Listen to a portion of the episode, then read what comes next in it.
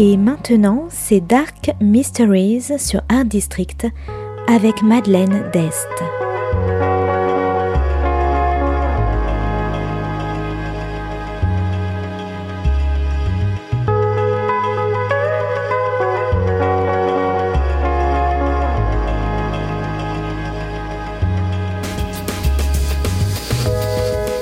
Welcome to Dark Mysteries, a book review show devoted to crime, mysteries, thrillers, and the dark side of human nature.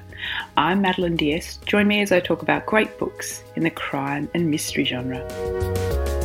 Today's book is The Between by Tananarive Due.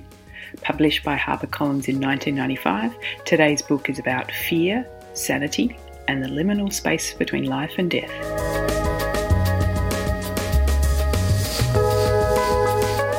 Hilton works in a community group rehousing homeless people and addicts. As a boy, his grandmother saved him from drowning but paid the ultimate price herself.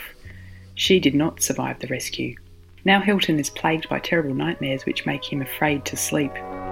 His wife Day Day is the only elected African American judge in the county, and she's been receiving death threats.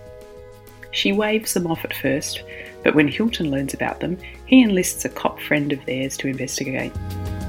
The death threats are coming from a racist man she prosecuted in the past, and when they learn of his military background and the increasing detail of their lives in his letters, everyone begins to take the threats very seriously.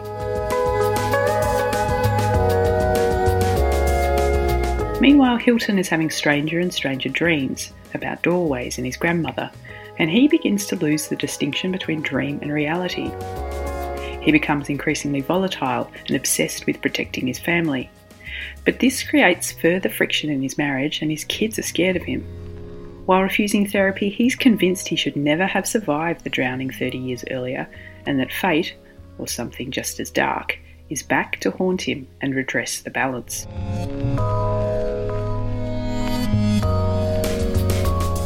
The Between is a spooky and grim thriller about fate, death, and guilt and all set in a racially volatile Miami in the 1980s. Through his dreams, Hilton is shown that there's a liminal place between life and death, doorways, and he's convinced that his own life is on a knife's edge because he shouldn't be here. But in the real world, he and his family are confronted with the racism targeted at successful African American families, especially his wife, and a sense of not fitting in and being told that they should not be here.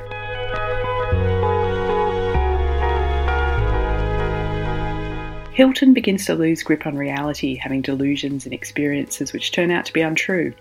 Is he falling asleep during the day due to his insomnia, or is something dark messing with his life?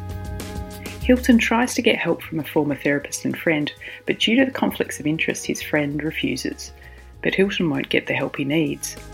He learns about other people with similar experiences to him and falls down another rabbit hole, trying to determine whether he's mentally ill or haunted.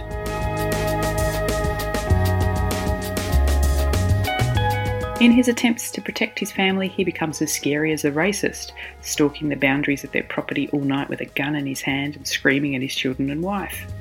He's on the verge of losing everything his sanity, his family, but his patrols of his house are the only way that he can get a sense of control.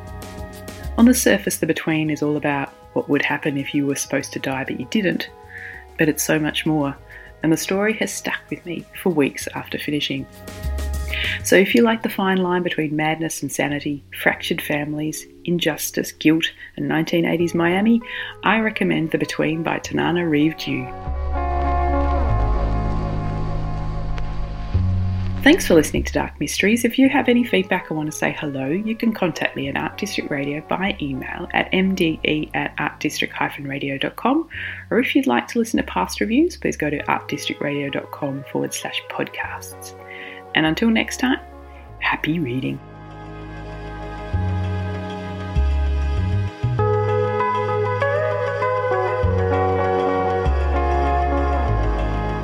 C'était Dark Mysteries sur Art District, la chronique en anglais de Madeleine Dest qui nous vient directement d'Australie.